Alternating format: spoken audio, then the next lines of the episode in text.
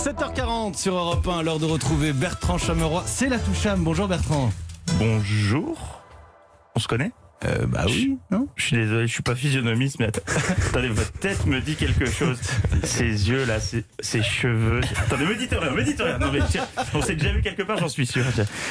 Béliard Mais oui, c'est ça, Mathieu Béliard, oui, exact. toujours. Ah, on faisait de la radio ensemble il y a quoi Il y a une semaine. Ah, c'est fou de se retrouver ici. Ah, ça fait longtemps, mais qu'est-ce que tu deviens? Bon, bon, allez, bon, on en reparlera plus tard, mais ça fait plaisir en tout cas. Bon, euh, tiens, une autre nouvelle. Euh, après des, des mois de, de flou, hier, la Cour de cassation a autorisé la vente de CBD en France euh, s'il est produit dans l'Union européenne. Alors pour ceux qui connaissent pas le CBD, c'est une sorte de cannabis light. C'est un peu ce que le catalogue La Redoute est au site porno ou euh, la Savora à la moutarde extra forte. vous voyez. Et ça n'a rien à voir avec ce qui s'est passé avant. Ah non, pas du tout. Non, non, pas du tout. C'est un produit non stupéfiant qui a des effets anxiolytiques légers. À la différence du THC, cette molécule n'est pas psychotrope et ne présente pas de danger pour la santé.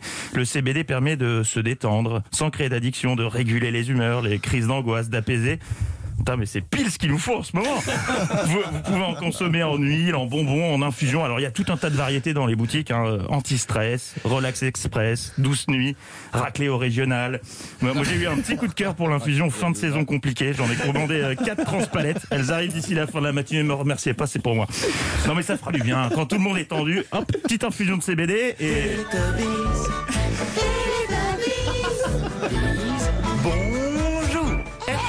Et tout le monde se détend, bah voilà, c'est tout. Alors eux, euh, ça n'a rien à voir non plus. Je ne sais pas s'ils consomment du CBD. euh, je pense qu'ils sont plus boulettes. En ce lendemain de match, je me devais de vous parler des héros du moment. Des champions, des vrais. Le week-end dernier, six supporters français manquaient à l'appel pour supporter les Bleus qui affrontaient la Hongrie à Budapest. La raison, ils se sont rendus à Bucarest, à 800 km. Donc ils se sont aperçus de leur erreur en buvant des bières avec des supporters ukrainiens présents pour soutenir leur équipe. Jusqu'ici, ni la présence de drapeaux ukrainiens partout, ni des fans en jaune et bleu qu'ils avaient suivis depuis l'aéroport ne leur avaient mis la puce à l'oreille. C'est seulement quand le reporter roumain, intrigué de les voir ici, les a interrogés qu'ils ont compris. Je cite l'un des six amis.